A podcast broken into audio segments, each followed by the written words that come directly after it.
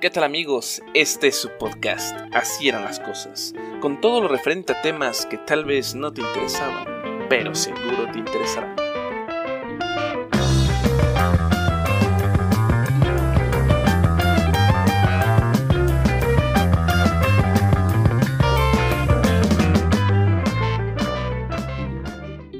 Hola amigos, ¿cómo están? Bienvenidos a un podcast más de Así eran las cosas. Y en esta ocasión tengo el placer de presentarles a una amiga que también hace podcast y bueno, eh, más bien que ella se presente. Hola, ¿qué tal? Yo soy Arumi del podcast Taciturna y pues gracias, gracias por la invitación aquí a Bandinux y hoy qué vamos a hablar, qué vamos a tratar hoy. Pues hoy vamos a perder nada más eh, un poco de la tradición que tengo para mis podcasts, que hago un poco de sarcasmo y bromas y eso, porque quiero tocar un, un tema un poquito más serio, pero igualmente tratar de, de, de no aburrir en ese sentido, porque vamos a, a, contar algunas anécdotas y vamos a hablar hoy algo muy interesante, que son los eh, famosísimos, que todos recordamos, libros de la SEP. Y les voy a contar lo que yo recuerdo de ello. Ok. Lo que más recuerdo en la primaria es cuando me entregaban los libros de la SEP. No sé por qué, pero por alguna extraña razón me daba mucha emoción recibir mis libros sentía yo que eran gratis, ¿no? Aunque en el sentido de gratuitos, pues era porque mi papá pagaba impuestos. Claro. Pero aún así me, me, daba mucha emoción. A pesar de que iban a ser libros que la verdad no iba a aprovechar al 100%. No. Porque bueno, yo era un poquito más eh, fresa en la primaria, en ese sentido. Y en la escuela a la que iba me pedían libros, aparte, eh, aparte de los que me daban los libros de la CEP, entonces casi no utilizaba los libros de la CEP. Pero había un libro en especial que odiaba era el peor libro que podía haberse construido jamás en el mundo. No sé por qué carajos a alguien se le ocurrió hacer un libro de esa categoría. Era un libro que no podías tú en ningún momento cargar en tu mochila.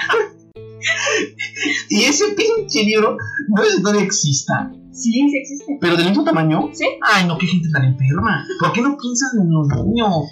¿Por qué no piensan en uno? Ese libro, el Atlas. Es no. como. Es como para decir que vas a la escuela. O sea, no basta con que todavía tengas tu uniforme, tu mochila, sino que tienes que cargar tu Atlas. Sí, porque lo tienes que llevar en la mano. Claro. ¿Cómo se llamaba? Hay un nombre, mi papá, eh, no me acuerdo el nombre que me dijo alguna vez, que era cuando el talego. Ah, el talego. Creo, creo que era el talego. El cinturón. Un cinturoncito con el ah, que abrochabas okay. tus libros. Me Sí, no, pero mi papá me platicó. Ah, okay, yo no lo viví. Sí, no, pero sabes de qué está hablando. Creo, creo que era ese, no estoy seguro.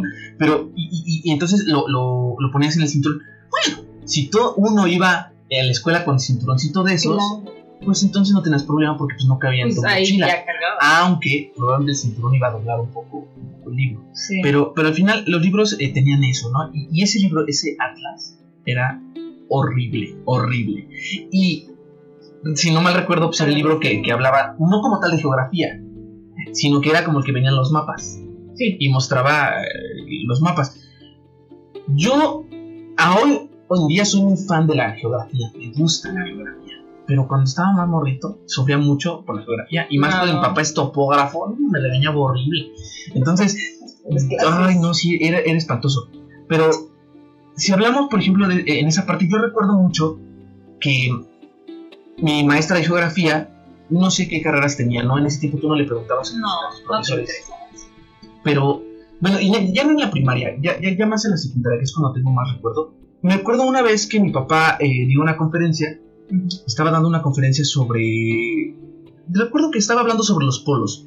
Okay. Y me puse mucha atención sobre el polo magnético y sobre lo que era el, digamos, el polo geográfico. Entonces, había el polo geográfico y el polo magnético. Yo no entendía por qué había dos polos. Después, poco a poco, estudiándolo y que con la explicación de mi papá, entendí que existe ese polo que es el que nos da la, la, geografía, que es lo que está justamente arriba de nosotros, por el polo que nos muestra, en este caso, el campo magnético que ves el que vemos con una, una brújula. Ajá. Entonces, papá platicando sobre eso, hizo una, un, un, comentario en esa conferencia que estaba dando sobre uno de los movimientos de la Tierra. Okay. Entonces mi papá estaba hablando sobre la nutación. Entonces dije yo, no, la nutación y me, me, me, sacó, me sacó de onda yo llegué a la secundaria y le dije, profesora, ¿cuántos este, movimientos tiene la Tierra? Y me dijo, dos, dos movimientos. ¿Dos movimientos? O sea, rotación y traslación, ¿no? Claro. Rotación y traslación. Y yo, pero yo escuché. No, no le quise decir de mi papá, No, porque claro. me dio como miedo. Dije, ¿qué tal si me dicen después, tu papá está mal, ¿no? Sí, me dio sí. como pena. Claro. Entonces, yo escuché yo en una conferencia. No, en Ah, una, conferencia. claro, en Una conferencia a la que fui, pues con mi papá me obligaba, no se Sí, obligaba a ir a todo. Una conferencia en la que fui, donde hablaban sobre que la Tierra se mueve, tiene como cinco movimientos. Y hablaban uno que era la nutación. ¿Me podría explicar? No, la, la maestra se, Cállate. se, se descuadró horrible. Se ¿Cómo descuadró. pasa este niño? Sí, se fue como para atrás y como que me dijo así de. No, no, no, no, mira. No recuerdo exactamente bien lo que me dijo, pero fue algo así como de. No, eh, o sea, es que no son movimientos como registrados. O sea, la tierra tiene como. como, como bamboleos. Es como, como un vaivén. pues una mamá. No están comprobados O sea, todavía. Son así como, como, bamboleos, ¿no?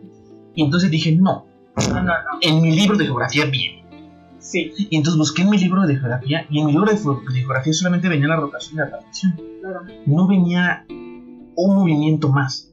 Entonces, yo creo que, que en esa parte los libros de la SEP tienen ese, ese detalle, ese error, Sí, en el que tal vez crean que no tenemos la capacidad, estando más chavitos, para poder entender más cosas de las que se supone que debemos de, aprender, ¿no? claro.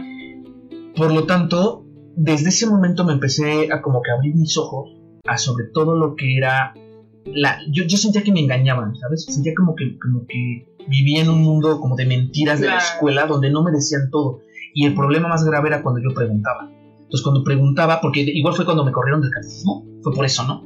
Así porque preguntaba cosas que yo leía y yo, decían, no, no, trataba no, de no. buscar, ajá. Yo decía, oiga, pero es que ¿dónde dice eso, no? O sea, ¿dónde? Y me decían, no, pues es que eso fue obra divina. Pero aquí, eh, ahí lo entiendo, pero aquí en la Claro. escuela, la- una profesora no me podía No. decir que era obra divina. Me tenía que explicar y jamás, jamás pudieron como explicarme como tal eso. Mi padre fue el que más, eh, el que más trató de llevarme sobre, sobre ese sentido. Y creo que ahí viene ese detalle. Ahora, me contabas a mí sobre los errores Sí. que encontraste en uno de los libros de la SEP, de la aplicación, pero a ver, platícame sobre la aplicación Ok, de, ok. de- de la app. De la app, La, la de la CONALITEC, Es, ¿Qué es la Conalite? la Comisión Nacional de Libros de Texto Gráfico. O sea, existe una comisión. Exacto, yo tampoco sabía esto, lo- lo investigué porque existe una comisión que se dedica solamente a distribuir los libros de texto gratuito. Y llegan hasta las zonas que tú menos crees posibles, en pero donde hay una... solo distribuye. Solo distribuye. Bueno, también es la editorial. Ellos se encargan de juntar los libros y distribuirlos. Trabaja en conjunto entonces con la Secretaría de Educación Pública. Claro, la Secretaría de Educación Pública es la que les dice, mira, este es el libro que vamos a, a reproducir, lo quiero por tantos miles de libros, ¿no? Entonces la Conalitec hace su lista, obviamente a las escuelas les dice cuál es el número de sus alumnos, ellos hacen la relación y es cuando empiezan a reproducirlos. Hicieron una aplicación donde tú puedes consultar padrísimamente. Fíjate, tantos años que no... Bueno, ¿cuántos años tenemos que no tenemos un libro de texto gratuito desde la secundaria? Bueno, yo no me acuerdo de la secundaria, me acuerdo de la primaria. Pero sacaron esta aplicación precisamente para aquellas generaciones como nuestras y ver los primeritos libros que tuvimos desde... Bueno, la Conalitec se, se hizo en 1960. Bueno, en 1959 es cuando lo propone Jaime Torres Bodet. El primer secretario de Educación Pública. Claro, y ya de ahí empieza lo que es este. Bueno, tampoco lo sabía, pero creo que somos el único país. Ah, bueno, fuimos el primer país en tener esta comisión y en poder tener estos libros gratuitos. Sí, de hecho eso yo eso sabía, que fuimos este del, el- no sé si el primero, pero sí fuimos de los primeros países y creo que este de ahí muchos otros países fueron los que empezaron a tomar como esta idea para empezar a, a difundir. Bueno, es que era, era cuando estaba nosotros en, en esa época, yo soy malísimo para elegir, pero No, que según yo recuerdo, Según. ajá, creo que era Adolfo López Mateos el Sí. presidente. Entonces, no, ma, estábamos bien jodidos, o sea, no manches, no, el, el nivel de, de analfabetismo estaba pero Cañón. pero por los suelos. O sea, entonces yo creo que la verdad es que tenemos que ser sinceros en esa parte. Fue una, una idea maravillosa. O sea, Claro. porque la gente, nosotros criticamos, yo veo mucho en Twitter y eso, ahora que salió el error este de los seis dedos, ¿no? Sí, que le llamaron sí, el error de dedo. De dedo. Que, que pusieron ahí una, que para que los niños aprendan a medir y que La midan con sus dedos. o sea, la gente critica y juzga y, habla de todo, ¿no? Siempre. Pero no, no nos ponemos a pensar de que realmente eso es, es, es increíble lo que se hace Sí. de poder llevar tantos Tantos libros de texto, 220 millones, algo así. No, muchísimos. La a, comunidad. a muchas comunidades donde probablemente no tienen como eh, esa facilidad para tener acceso a libros. Entonces, es importantísimo y lo que hicimos como país fue, fue trascendente. Claro. Y la verdad es que eso nos dio a que sí, se cometen muchos errores. Sí, eso. No es como que, como que está, como que Gandhi te revisa Claro, tu libro claro, y te y te, tres. y- y te dice, este, te- ya tiene tres o más correctores de libros y te dice cuáles son las fallas, ¿no? Pues aquí probablemente no es de la misma forma que debería de ser. pero- es donde deberían de poner más cuidado. Exactamente, pero bueno, es, es un avance eh, grandísimo y muchas generaciones han aprendido, o sea, yo aprendí con esos libros, Yo probablemente no de la mejor manera, pero de estar analfabeta Ah, no, y en la ignorancia supuesto. total. claro. Es que ahorita ya le damos esa importancia, pero yo creo que a tu edad o a mi edad, no sé, nueve años, yo creo que los libros, no me acuerdo mucho, o sea, yo aventaba los libros, los maltrataba, los rayaba. Digo, ahora ya estoy más grande y ya tomo otro sentido. Por ejemplo, ayer yo estaba viendo, porque todavía tengo esos libros, todavía los, los tengo ahí guardaditos. Eh, ¿qué hago? ¿Los tiro? ¿Los dono? Sí, sí, sí. Entonces, bueno, ahí los tengo y me puse a leer uno, el de español de quinto grado creo era, y viene un relato de la guerra de los monos, del libro, de George Webb. Y pues me puse a leer el relato que es de una narración en radio, donde venía que pues venía la nave y entonces pues, yo la estaba leyendo muy apasionadamente, hasta hice los, los ruidos de la radio porque te dice, ¿no? El locutor y luego la nave espacial, ruidos de la nave espacial. Entonces yo estaba jugando, me estaba metiendo mucho en la lectura y había un pequeño error donde se repetía la misma palabra, hombres, hombres, corrían, etcétera, etcétera. Entonces sí me detuve y fue así como, ¿por qué no vieron este error? O sea, se supone que la editorial que da estas lecturas, o sea, ni siquiera son lecturas de cinco páginas, era una página. ¿Por qué alguien no se detuvo y dijo, oye, ¿por qué no hay que corregir esto? Entonces, en mi curiosidad, dije, voy a bajar la aplicación porque se están todos los libros y voy a ver si está lo mismo, porque el error de los cinco dedos en Seis. la aplicación, ah, de los seis dedos, en la aplicación este, ya lo, lo corrigieron, ahí está bien, ahí no hay problema. Entonces hice lo mismo, me metí al libro de español de quinto grado y no, ahí sigue el mismo error. Pero ¿qué pasa? También es un libro de 1993 y el de los seis dedos es creo que de hace dos años. Sí, porque en la aplicación lo padre es que puedes ver no solamente los libros actuales, puedes ver los libros hasta de Sí. 1960, ¿no? Sí, sí, sí. Todas las portadas, todos los libros, los libros casi casi de recortes. Y no sé si viste que también ahorita o ya tienen como uno o dos años que sacaron eh, libros en braille Ah, sí, sí, sí, y tiene libros en macrotipo. Yo tampoco Ujú. sabía, dije macrotipo, o sea, libros más grandes. O sea, Ujú. si usas lentes y de plano. Para debilidad visual. Sí. Y está muy padre. La verdad, yo venía con la idea, voy a ser muy sincera, de criticarlos. O sea, porque dije, los libros de la SEP tienen razón, eh, pues no creo que me enseñen mucho, pero en realidad no, yo creo que es, pues en realidad nos lleva, o bueno, tú y yo crecimos con esos libros y lejos de no aprender nada, creo que aprendimos bastante. No sé si están todos bien, porque es obvio que no sabemos quién los editó, de- precisamente quién los hizo, quién los redactó, no sabemos ni siquiera cuál fue la base de ese libro, pero sin lugar a duda ayudó a mucha gente. Digo, tanto que si es la generación de 1960, yo creo que es la de tus papás. Sí, En esa época es cuando nacieron nuestros papás, entonces desde ahí empezó, digamos, que la educación laica, gratuita. Bueno, y es que aquí tomas un tema, tocas un tema muy importante, la parte de, del Estado laico, esta, esta situación es importantísima en México, porque también tenemos que remontar, no vamos a hablar mal como tal de, de ningún dios, ni mucho menos, etcétera, no, no, solamente hay que ser claros con ciertos conceptos de religión, y conceptos de religión hablando de algunos representantes de la religión, Sí. entonces, solamente en ese contexto, o sea, también tenemos que entender que aquí en México, lo dijo muy bien eh, Carlos Monsiváis alguna vez comentó, y es una, es- es una frase que dura por mucho tiempo y me encanta, porque Carlos Monsiváis decía que Televisa era la Secretaría de Educación Pública de los pobres. Y era una frase, fue una frase maravillosa, Sí. porque es cierto, Sí, nosotros los mexicanos crecimos realmente de esa forma. Y, y no estoy hablando de, de antes de que, de que fuera, antes de 1959 que se empezaron a hacer los libros, no. Creo que a la fecha Sí, existe ese problema. claro. ¿Quién es, eh, es- eh, quién es el, el- el quien educa? Estamos viendo programas basura en la televisión en los cuales podemos nosotros, eh, este de la Rosa de Guadalupe, esas cosas tan famosas, o sea, son una maravilla, en el sentido de que, de que son, a mí se me hace una, son una maravilla porque son, se me hacen una, se me hacen una basura y me da mucha risa y, y digo, ¿cómo puede haber gente que cree en eso? Pero, pero sí lo hay. Ese es el problema. Por eso Monsiváis hizo ese comentario. Porque realmente nosotros veíamos programación basura y en la televisión era como que el auge, así lo máximo. Entonces nos olvidábamos de otras cosas. ¿no? Y bueno, entonces entrando a esta parte, que eh, si sabe un poco el tema de la religión, es precisamente porque hay que recordar que en México eh, la religión era quien pues prácticamente dominaba todo. Y más allá de decir, ay, que la religión nos quería ignorantes, etcétera, etcétera. Sí, no, sí. es que hay que ser realistas, no es que nos quisiera. Probablemente no nos metemos en ese si quisiera Sí, que no. nos ignorantes. No, creo que los dirigentes, ellos mismos eran ignorantes. Sí. Entonces, al ser ellos mismos tan ignorantes, pues obviamente ¿cómo le nos sumergían en la ¿Cómo le ignorancia. hacían? Claro. Y entonces por eso nosotros teníamos esa limitación. Nos limitaban en todo sentido con respecto a la parte de la educación, en la que nosotros no podíamos tener ciertas libertades o preguntas. No hace muchos años, tiene a lo mejor como unos... eh, ah, no es cierto, ya viví, ya viví aquí donde vivo ahorita. Este, tiene a lo mejor un año y medio y el muchacho que nos eh, que sube el agua se Sí. llama Silvino. Ok. Entonces es un tipo que está fuertísimo, eso sí, es fuertísimo el hombre pero es una persona mucho, muy amable.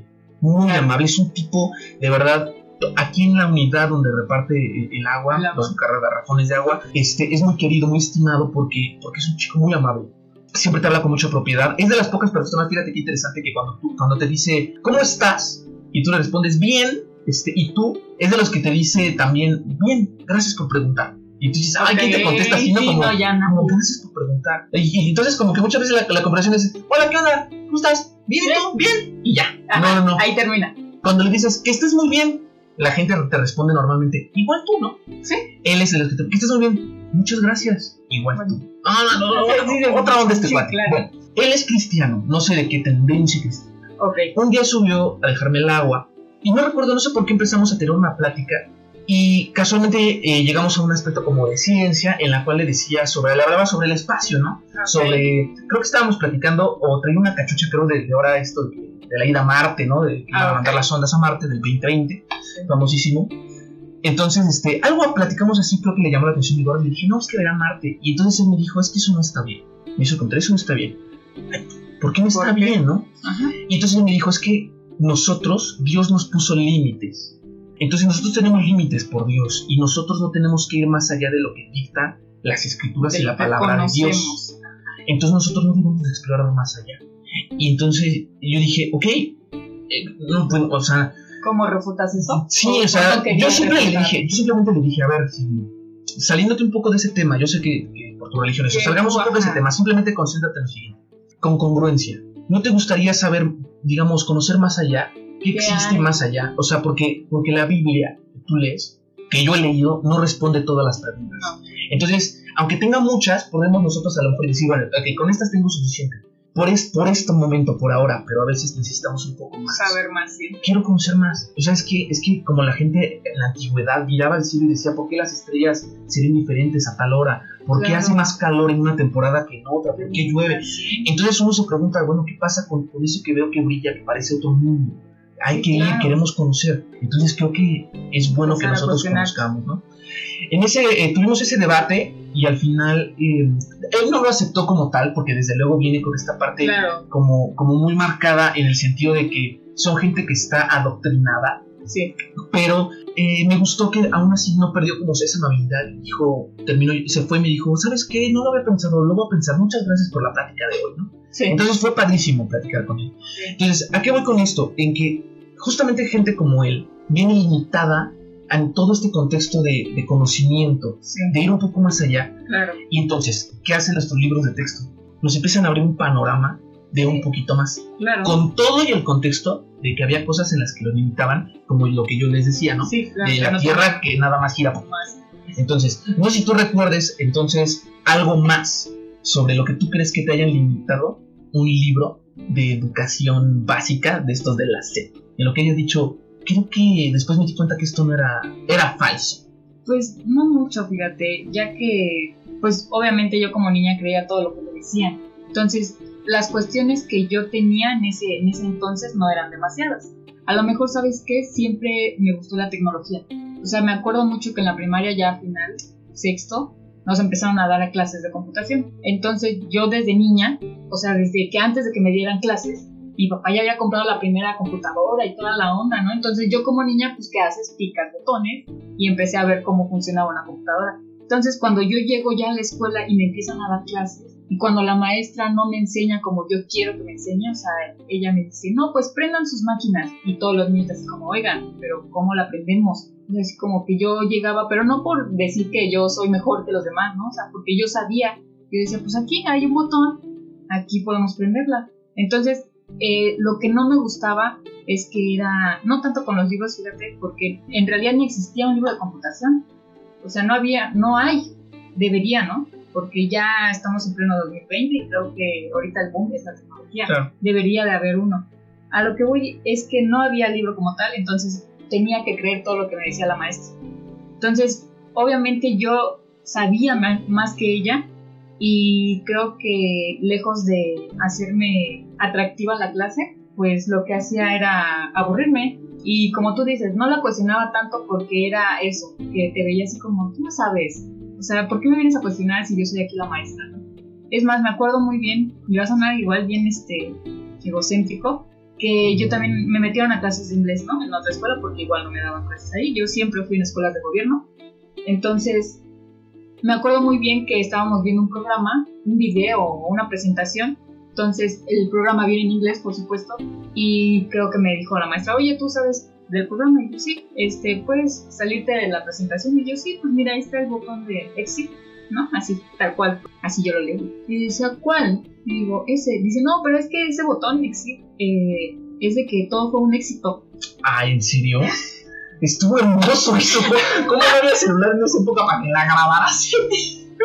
y yo nomás hice como una pequeña carcajada, así como, este, no, ese botón es para salir maestra. Ah, sí, no, significa que la presentación fue un éxito. y yo, no. Qué hermoso. Este, digo, hasta en las caricaturas, yo me acuerdo en esa época que pues, prácticamente mi también era en inglés o había letreros en inglés. Entonces, de ahí, de alguna forma, también te aprendes las palabras.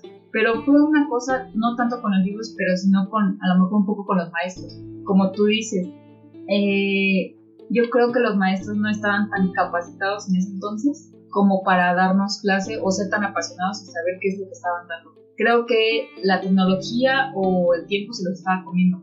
Y yo creo que ni siquiera los libros como tal, ellos lo realizaban. Yo creo que ellos al mismo tiempo que nos daban la clase, eh, prácticamente veían la lección con nosotros volviendo al tema, ayer estaba viendo otro libro del quinto año, estaba en uno creo que de español, igual después de, la lectura que tuve, y había unas preguntas sobre la lectura y me decían así como, ¿tú crees que eh, esta lectura tiene algo que aprender? Eh, ¿Qué notaste en las oraciones? Una pregunta así como, explica, ¿no? Explica tu respuesta o explica qué es lo que entendiste.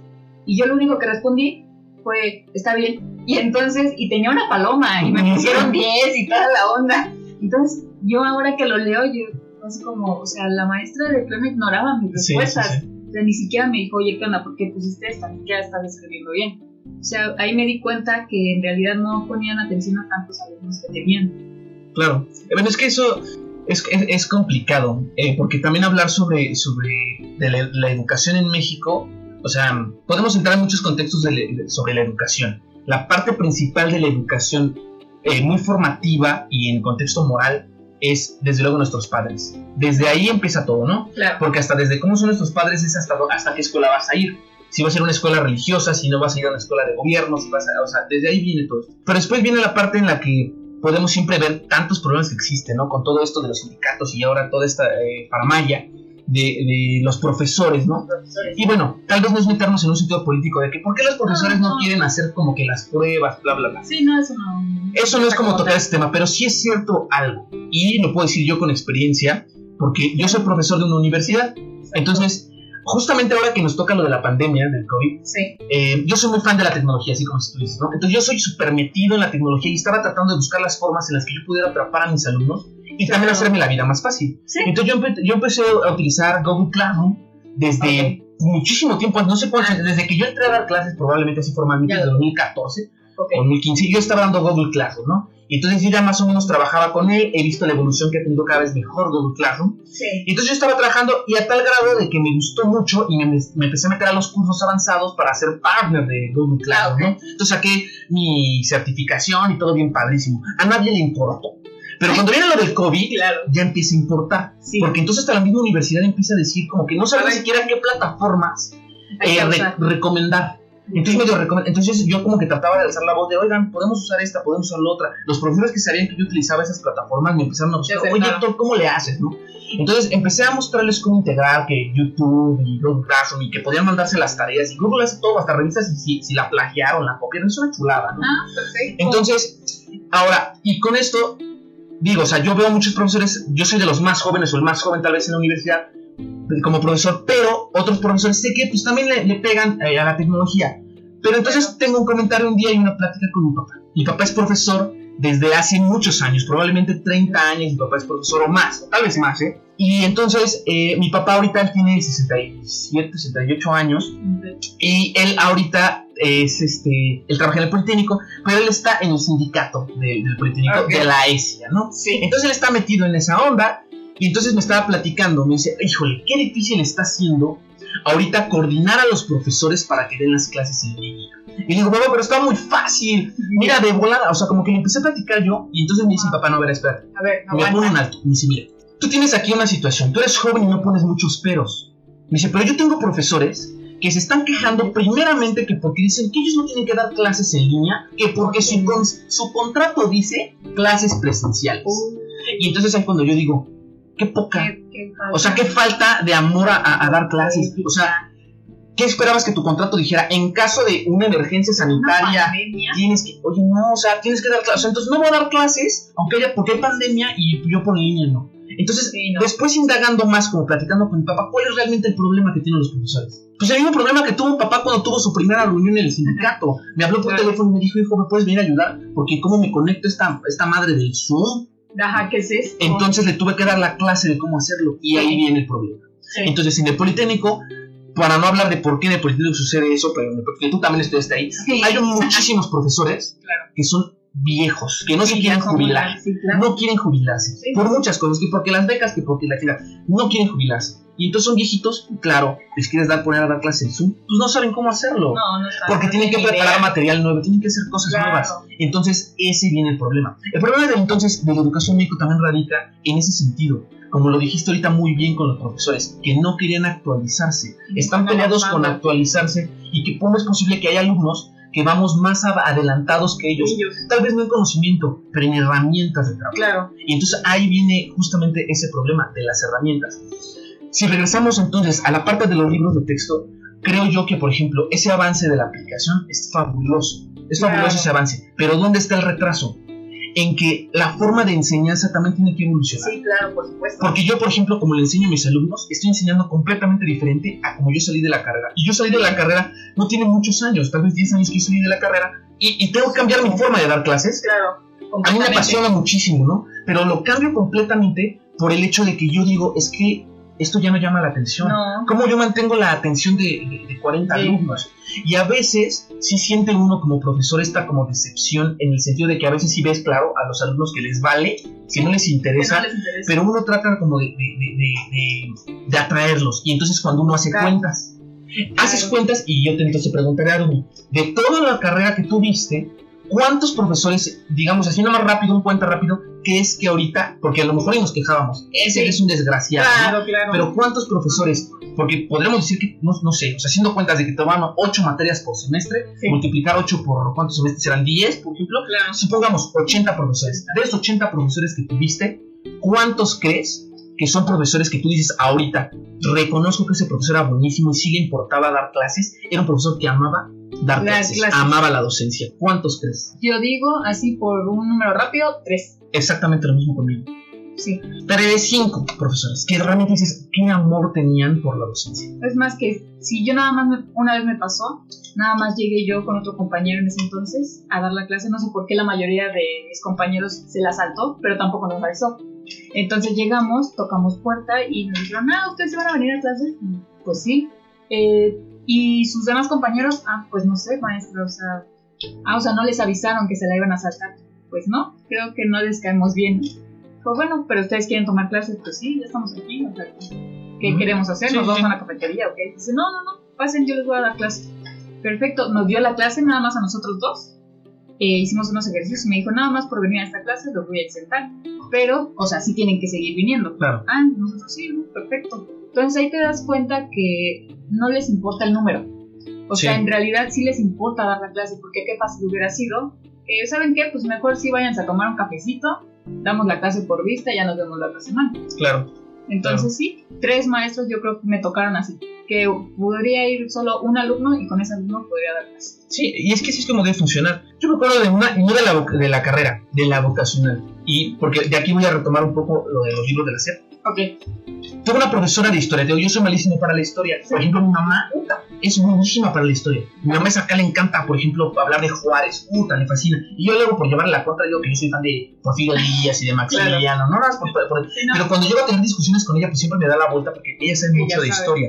Ella siempre leyó a Francisco Martín Moreno, a Paco Ignacio Taibo, le gustan mucho esas lecturas y se avienta ese, ese libro como de dos mil páginas de. Pancho Villa, ¿no? Por ejemplo, yo recuerdo, yo, nunca- yo no recuerdo nunca que me hayan dicho quién era Dorotea Arango. Yo no recuerdo nunca que me enseñaron, nunca. Siempre fue Pancho Villa, Pancho Villa. Hasta que uno después empieza a interesarse y le ah, mira, ese güey se llama Dorotea Arango. Ah, Y, y eso debería de saberlo un niño, ¿no? Sí. Ahorita chiquito que ya empieza a ver la historia de... y que le preguntes. Desde la independencia, revolución, de la reforma, todo eso debe ser ¿cómo se llamaba este cuate, no? Yo me acuerdo que en, en internet alguna vez se ponía de moda de, oye, ¿tú quién crees que era más importante? Y hasta le cambiaban. En la revolución, ¿no? Este, este, ajá, o sea, se los lo cambiaban, Cambiaban todo. una palabra para que ¿Quién crees que era mejor? ¿Morelos o Pavón? Y la gente, no, yo creo que Morelos era. Y otro, no, mejor para No, yo creo que Pavón, alguno por ahí, no era Morelos y Pavón, que no se apellidaba en, en el mismo. Sí, pocos. Entonces te das cuenta de cómo, cómo andamos, ¿no? Pero bueno, entonces yo tuve una, una maestra en la, en, la, en la vocacional que cuando se presentó, así, pero bien, bien estricta, dijo, a ver, yo amo la historia. Yo soy historiadora. Y aquí, si les gusta la historia, van a aprender muy bien y van a saber. Si no les gusta la historia, ahí yo paré la oreja, A ver. van a aprender historia y voy a hacer que les guste. Ah, ok. Y van a aprender. Te cambió el mensaje. Ahora le dije, bueno, onda, dije, yo, yo, yo, yo, yo iba a decir, y si no les gusta la historia, vayan, salgan. Lo primero que agarró, fíjate, qué chulada. Agarró un libro de historia de la SEP, Sí. lo abrió y nos lo puso así enfrente. Dijo, ¿quién es este que está aquí? Ah, Y todos no, supimos de volada, porque yo dije, yo, yo en esa Sí, historia, en esa historia yo soy experto. Dije yo, hasta mi papá me llevó a conocer ahí. En Ok. serio, una chulada. Hasta hay un monumento enorme. Una, bueno, no un monumento, una estatua. Ok. Enormísima. Y dije, yo sé quién es ese señor.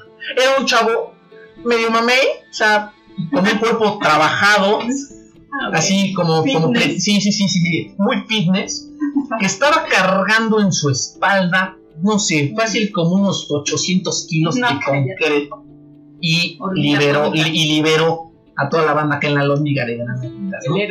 Y todos dijimos, ah, pues es el pípila, o Por favor. super pípila. Y dijo la maestra en ese momento, esto no existe, esto es falso historia. Y dije, ¿qué? Per- Perdón, pero, o sea, Disculpa. ¿qué edad tenía yo en la, en la vocacional? No sé, a lo mejor tenía como 17 años. Y yo dije, a ver, ¿Cómo? He vivido engañado todos estos años de mi vida. Sí. Yo desde que estaba en la primaria me dijeron que el Pípila, que una chulada, lo que hizo por nuestro país. Y la maestra, sin darnos mucho, no más darnos a pensar, me dice, ah, le dice un amigo, a ver usted, ¿cuántos ladrillos puede cargar? No, pues nunca he cargado ladrillo. ¿Cuánto A pesa ver. esa mesa que tiene ahí? No, pues como 4 kilos. ¿La puede levantar? Sí. ¿Cuánto tiempo puede cargarla? No, pues tan. ¿Cree usted que podía llevar 20 kilos en la espalda? A ver, carga a su compañero. ¿Cuánto pesa? ¿50? ¿Lo puede llevar en la espalda? ¿De aquí en un pasillo? Tal vez, ¿no? Pero a ver si pesa 80, si pesa 100, 100 No. kilos. No. Ya dije yo, sí es cierto. Y después dijo, miren, los fusibles que se, eh, los, los fusiles, perdón, Los fusiles que se utilizaban en ese tiempo, pues disparaban, era- nos platicó más o menos como del arma, ¿no? Cómo era. Disparaban unas, unas balitas, así, así asado. Obviamente para que él pudiera recibir los impactos de bala y no atravesar y romper ese concreto, tenía que ser una de concreto grande. Claro. Sí, como la que dibujan aquí en este libro. Así de ancha. No, no. ¿Cuánto va a pesar? Y yo dije, no, no, no tiene todo el sentido. Dije, Exacto. está cargando 800 kilos este señor. Ya tómase. Y luego aparte en el dibujo se veía que había como unos mecatitos, o sea, como, Ay, que, sí, como que ya venían los hoyitos perfectos para amarrar el mecatito y se lo hizo mochila. ¡Qué chulada! Y dije, bueno, si fuéramos nosotros, de- si, si en vez de venir los españoles, nos hubieran dado acá su sangrecita y acá, y, y, y todo diciendo que el Pipi lo hubiera sido mestizo, pero porque se supone que no, que era bien indito, ¿no? Claro. Pero dijera, si nosotros fuéramos nórdicos, no, seguro sí lo levantamos. Ah, Con trabajo, pero, sí Pero lo sí. levantamos. No, por favor. Pero nosotros estamos escuálidos, estamos chiquitos. ¿Cómo íbamos a levantar eso? O sea, no puede ser. Entonces, nos dice eso la maestra y luego nos viene y me rompió el corazón con Claro. los niños héroes. Ay, luego los niños héroes. Hijo, este güey no se aventó por la bandera. Se le dieron unos balazos y se cayó y se quiso agarrar de la bandera y cayó la bandera. Claro. Que no vengan a contarles el cuento de que, ay, que por su bandera y se la amarró y se aventó. Eso no tiene sentido. O sea, amarras mucho tu patria, eso, pero por un Pero no lo haría. o sea, no haces Un ese tipo de cosas. Ajá. Y que aventarte, no, no, no. O sea, defendieron eso. Y, a lo mejor, y ni defendieron como dicen ellos. Estaban. Probablemente estaban huyendo, eran cadetes, seguramente llegaron, entraron y masacraron a todo el mundo. Claro. Entonces, desde ahí como que abrí mis ojos y me di cuenta y dije, ¿qué pasa? Ah, pero, pero muy fácil. Y, y lo hablo en, en- en- en- otros de mis podcasts. Ya Claro. después entendí ya más grande. Es que, ¿sabes qué? Es mejor, más fácil, para explicar todo este contexto, crear ídolos. Eso sí. Entonces creas un ídolo para que la gente diga, no, hombre, yo así como el Pipi, la- si algún día me meten acá al reclu, los libero a todos. Exacto, crear patriotismo. Exactamente, pero por medio de ídolos falsos. Sí. ¿Quién me abrió mucho mis ojos? ¿Quién fue la persona que yo leí y a la fecha soy fan en paz descanse? Que se me hace un tipo que para mí realmente me enseñó de todo, muchísimo. Ríos. Ríos, este caricaturista, Sí. Ríos fue el que más me enseñó porque sus libros son, son maravillosos. Sí. Con comedia y cómic e increíble. Por ejemplo, yo leía a Sin Calzón, Sin Inspector, que hablaba sobre política, era un indito que, que- que andaba en ese mito de. Aprendí tanto que realmente eso me dije, ¿por qué no hacen algo como esto? Con la- cosas reales para los libros de texto y no nos vienen y nos crean Exacto. ídolos falsos, porque al final del día eso es lo que lo único que nos están llevando, ¿no? A nosotros creer en falsedades. Entonces, no sé tú qué opinas, pero si vemos esto de los libros del texto, creo que más que errores ortográficos, esos son los errores que tienen esos libros de texto. Claro. Esas partes de, de falsedades, de falta de, de que nos llenen más de conocimiento. Claro, de omitir tantos datos. Importantísimos. En geografía, en historia. Las matemáticas, estamos en un nivel bajísimo de matemáticas. Porque yo veo en Cuba, la gente en Cuba tiene un nivel altísimo en matemáticas. Y, y- aquí nosotros, con, con los libros, de- nos ponen unos, pro- unos problemitas horribles. O sea, por favor. Que realmente no nos enseñan como para qué funciona, sino como robotitos hacia las ajá, yo le digo a mis alumnos, ¿quién de aquí sabe hacer una división a la antigüita de esta casita, pero con dos afuera? Así. Y Sí. pocos son los que logran hacerlo bien. Claro. Y me dicen, es que eso no se usa. Tenemos calculadora. Y es que realmente desde ahí viene Pero el contexto de los libros de texto de la CEP es que no nos están llevando a algo más real, Sí. algo más de hoy. A ¿Por qué lo tenemos que usar? Nos lo hacen así como que nos quieren poner el ejemplo de para que aprendas a recibir cambio. Y ya. Y ya. O sea, ¿qué me quieren hacer? Entonces nada más yo para ser un tipo que solamente haga eso, Sí, para que sepa regresar el cambio en, en la micro. Y ya. O sea, no me están llevando con una mentalidad de... sí, para de crecer. Para crecer, para tener otra idea. Así es. Y bueno, y a todo esto, entonces, ¿qué puedes concluir? Pues que tenemos un buen sistema de libros de texto gratuito. No sé si sabías, pero bueno, te voy a dar unos datos interesantes que tengo o que descubrí ayer precisamente. Y no sé si sabías, creo que a ti te tocaron pagar los de 1993, ¿no? Ah, no mames, no estoy tan viejo, no mames. Estabas más joven, ¿verdad? Sí, no. No, verdad, no sé en qué año estaba yo en la primaria. Pero ¿qué portadas te tocaron? ¿Patria o las nacionalistas? No, mames, no, mames, me estás preguntando cosas que yo en mi vida me pregunté.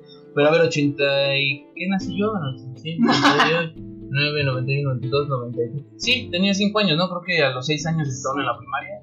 Yo estaba... Más o menos. Entonces, eh, existieron en este, en este caso, hay cinco portadas. La primera fue la portada eh, de las nacionalistas, o sea, siempre incluyeron lo que son hombres, políticos, eh, revolucionarios, todo esto para crear en los niños patria, patriotismo. Ajá. Ok, entonces ya de ahí nos vamos a lo que es 1972, cambian las portadas y ya invitan a pintores y retratan lo que son juguetes, juguetes tradicionales y artesanías mexicanas. O sea, para que fuera ahora no tanto de patria, sino más cultural. Sí, más cultural, exacto. Para el 87 intentan con el arte abstracto, paisajes y geometría. Ah, ok. Entonces ya iban evolucionando con las portadas. Ujú. Para el 93 regresan con las nacionalistas, que son las que prácticamente nos tocaban a nosotros. Ok, ok. Y para el 2013 vuelven con Patria. O sea, como que ya no quisieron quebrarse la cabeza. Pedimos el patriotismo y como que quisieron regresar, ¿no? Ajá, es, Patria es creo que de las portadas más, ¿cómo podría decir? ¿Recurrentes? O sea, la más como significativa para la Conalité, ah, ok. porque es una mujer de tez morena e incluyen lo que es la industria, la agricultura y la cultura. Entonces dicen que es el presente, el pasado y el futuro de México. Ah, ok. Por eso es que recurren tanto a regresar a su portada. Ya. O sea, no fue nada más al azar, realmente sí, Sí, hubo bueno, sí se pensó, ¿no? Claro. Y pues no mucho. ¿Qué otros datos tengo? Eh, ¿Sabías el costo de los libros que tiene? No, no sabía. Bueno, ¿el cuánto le cuesta al, al país? Ajá. Al hacer cuánto le cuesta producir un libro, No, texto gratuito, pues en primaria cuesta 7.50 son baratos. O y sea, en secundaria 34.58. Es, o sea, muy bastante barato. Sí, sí, es bastante barato. Porque, o sea, la verdad es que yo sí recuerdo, las hojas no eran las de máxima calidad, No, claro. pero se veían bien los colores. Este, eran libros que duran, tú estás diciendo que tienes todavía libros de cuando ibas en la primaria, entonces eh, está mostrando que libros, los libros duran bastante, Sí, y sí yo recuerdo que al final el trato que uno les daba de no ponerles tanta um, como, como importancia y cómo los tratábamos, entonces sí, sí duraban bastante, entonces realmente son libros para la posteridad, ¿no? Que pueden durar mucho Sí, y para el precio que, que están este, costando, porque digo, yo que era este, niñito así más fresita y que fui toda la primaria en, en escuela de, de paga, sí. por ejemplo, te voy a contar, yo iba en este, la Salle, ¿no? Ujú. primaria. Entonces hice ahí el cuarto y el quinto de primaria, no me recuerdo, y lo que tienen estos cuates de la Salle es que ellos preparan sus kits de, de útiles, o sea, no es como que te dan la lista y Ok. tú vas a hacer tu lista de útiles a donde Ya puedas. No, no, no. Ahí pagas tu inscripción y todo y te dicen que aparte tienes que pagar el kit. Entonces, el cuadernito tiene el forro que donde dice la. Ah, ok. y este y aparte ya viene como del color específico y viene como rotuladito muy bonito entonces son libros así muy muy cuadernos Muy nice. muy, muy especiales y los libros igual o sea a pesar de que es un libro por ejemplo no recuerdo no pero voy a decir una, una editorial cuando hicieron un libro de McGraw-Hill que este que utilizaban no sé para física o algo así de todos modos como que le ponían un sello, sello. ahí de que era parte de la sala. no yo no sé cuánto cuánto ¿Cuánto? costaron yo no sé si McGraw-Hill llega a un acuerdo con, con- No más con la escuela y le dice te los va a dar más baratos y la escuela no los revende, no lo sé, ¿no? Pero obviamente estoy seguro que no costaban ni 17 ni 34, de, Sí, 4 no. pesos. El, era un libro seguramente de arriba de 150 pesos. Claro. Entonces, ahí en este caso sí te digo, yo creo que este que sí en el país tenemos como esa oportunidad de por lo menos tener los libros de texto gratuitos, que como tú dices, uno, la idea era tal vez criticarlos, pero, pero pues bueno, a pesar de todas las fallas que se tienen, tenemos que entender que el esfuerzo que se, ha- que se hace desde un principio para poder tener este tipo de cosas y este acceso es que realmente México está mal en el contexto de la educación probablemente por cómo se ha estado dirigiendo. Cómo se maneja, pero no realmente en, en otra situación como de El material que te están dando. exacto de materiales o eso. Es, es evidente que en las escuelas de gobierno pues sí faltan cosas, ¿no? Sí. faltan que computadoras y falta todo eso y evidentemente también no hay lo- como que no se les da los recursos eh, suficientes Suficiente. para que pueda uno este digamos como trabajar bien por así decirlo pero bueno tú y yo que somos del politécnico aprendemos a, a que pues de cierto modo uno con lo que tiene pues Trabaja. trabajas y te rifas. Sí, sí, y al final sí, sí eso da un poco como de, de cierta enseñanza. Que creo yo que, por ejemplo, el Politécnico todavía el contexto este de formar técnicos, porque es la técnica al servicio de la patria, este contexto de formar técnicos siento que ya está quedando un poquito, o debería de quedar un poquito eh, olvidado y empezar a ir un poco más hacia, el, hacia progreso y hacia adelante, porque ya no estamos en esa época en donde se necesitaban técnicos para poder eh, sacar adelante la industria. ¿no? Ya ahorita pues, lo que nosotros buscamos es más eh, llegar a una industria ya bien formada Bien formada. y pues llegar con otras herramientas, ¿no? Entonces, ese tipo de cosas son las que, las que faltan, pero también depende mucho de la preparación que tenga eh, los profesores que, que empiezan a, a, formarse para dar clases en, en, en, el país. Pero pues no sé si tienes algo más que comentar sobre famosísimos y amados libros de texto que aún guardas. Pues nada, la verdad es que, como dijiste, el, la intención a lo mejor era criticarlos, pero ya una vez que te introduces y te informas, ves el otro lado de la moneda. O sea, hasta dónde llegan los libros de texto. Estaba viendo la ruta, porque también te muestran la ruta de, de los libros. Y hay una isla en el Caribe, está en Cancún, Isla Mujeres. Ahí también, obviamente, hay escuelas. Claro. Y hasta allá llegan los libros. O sea, toda la ruta que lleva, porque lo que vi es que no los llevan por avión. Todo es por territorio nacional. Ok. Entonces, imagínate llegar. Hay dos imprentas aquí. Bueno, hay una en Tlalpan, en Tlalnepantla, perdón y hay otra en Querétaro. Entonces prácticamente salen del centro de la ciudad hacia todos los estados de México. Es bastante. Sí, o sea, una ruta de aquí a Monterrey o de aquí a Baja California es... Bastante. Sí, yo, yo estuve leyendo sobre justamente esto de cómo se entregan los libros y había gente que se quejaba porque decía, es que los libros llegan muy tarde, ¿no? O sea, sí. eh, las clases empezaron en enero y los libros nos están llegando hasta mayo.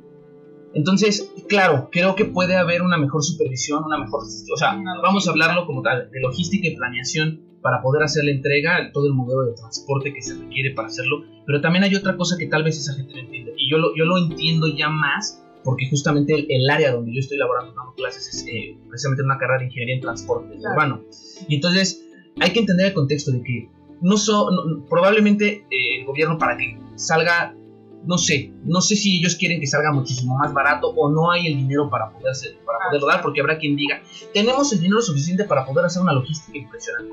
Pero bueno, si nosotros, yo, yo como lo pienso, oye, no somos este UPS o, o, o DHL, claro, ¿no? Para, que, para entregar 220 millones de libros en un día. Claro. Entonces, con todo ese contexto, eh, creo que también hay que decir, bueno, por lo menos estamos teniendo libros de texto. Claro.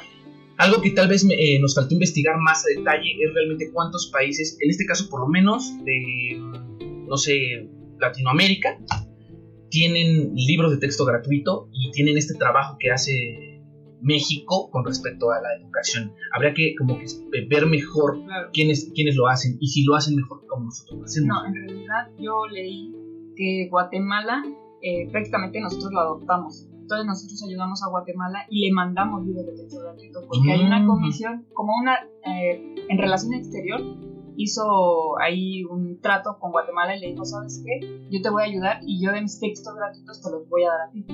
No todos, obviamente, no, no te voy a cubrir todo tu país, pero sí te voy a dar un porcentaje que va a ayudar a tus niños. Entonces ahí hay un intercambio de libros. Obviamente Guatemala va a tratar de dar algo a México, pero todavía no, no sabemos qué es. También en Chile, México puso la primera escuela gratuita y también tienen un trato en el que les quieren dar libros. Todavía no hay como tal un intercambio de libros gratuitos, pero sí ya se está viendo la forma de ayudar a todos los niños de Latinoamérica. Entonces ahí es donde se ve realmente ese trabajo, ese trabajo ¿no? Y tal vez nosotros no somos expertos en el tema, no, nada claro más estamos no. eh, tratando de, de, comentar eh, lo, que, lo, que, lo poco que conocemos y nuestra experiencia sobre cómo ha vivido el libro de texto. Es claro que también depende de cada uno. Yo creo que el que quiera crecer, digamos, intelectualmente, pues no se limita a lo que te diga el libro de texto. ¿no? Entonces, si se va a quejar uno de solamente el libro de texto que te dieron, y dices, es que con ese libro de texto que me dieron, pues ya no aprendí nada. Pero no, creo que se trata de un, de un avance que uno poco a poco va teniendo para, digamos, llegar a un grado al que uno quiera, ¿no? Al final, sí. al final de cuentas. Entonces, pues no sé, yo creo que por mi parte es, es todo. No sé si, si, contigo igual. Sí, ya. Cerramos el tema. Y pues podemos cerrar aquí el tema. Y pues, bueno, yo soy Van Linux. Me encuentran como Así eran las cosas. Y yo soy Arumi. Y tengo el podcast de Taciturna. Y también me pueden buscar. Entonces, pues ahí nos encuentran si quieren escucharnos. Tratamos con temas diferentes, pero al final y nos juntamos para un poco de hablar dentro de lo que yo trabajo mucho de sarcasmo y todo ese tipo de cosas. y Arumi, que es un poco más seria en esos contextos de, de, esos podcasts y habla de libros, entonces quisimos juntar un poco eso y probablemente en algún momento hagamos este, otra colaboración para este, hablar de otro tema. Y pues entonces, muchas gracias por escuchar. Gracias. Adiós. Adiós. Escuchaste el podcast. Así eran las cosas. Si te gustó, qué bueno. Si no, ya conoces la salida.